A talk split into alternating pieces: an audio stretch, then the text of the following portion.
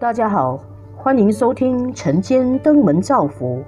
今天我们来聊聊有形的薪水与无形的成长，您觉得哪一个更加重要呢？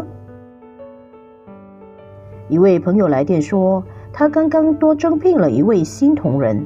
我好奇的提醒他，日前他才跟我说过，疫情的冲击造成经济表现每况愈下。这下子一定要节流再节流，为何他又答应新员的加入呢？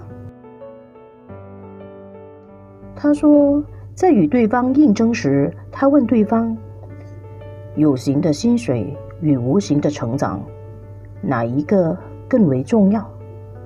对方回答：“有薪水不一定能够成长，但成长自然会有更好的薪水。”若此处不懂欣赏我的成长，没有关系。我的成长会让我有更好的能力，可以到别处另谋高就。这位刚大学毕业的年轻人，原先多次争取前来应征被拒绝，但并不放弃，坚持透过电话也上门来争取给他应征的机会。他是基于少许的同情，加上不妨一试的心态。但在应征时的好感，对方也主动争取给他一个月的时间来证明自己的诚恳。我的朋友觉得，正确的观念所带来的心态比能力更了不起。我则觉得，对方愿意以诚相待的态度，值得给予机会，也是感动老板在这非常时刻改变心意聘用他的主因。我一直相信，薪水只是让同仁来上班的基本理由。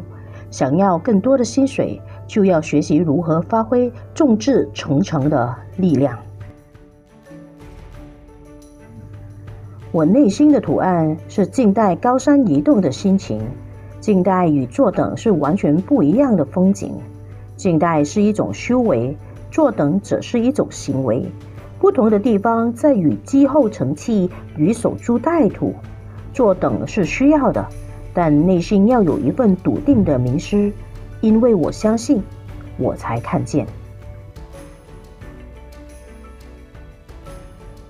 让我们也来自我对话，问一问自己：有形的薪水与无形的成长，您觉得哪一个更加重要呢？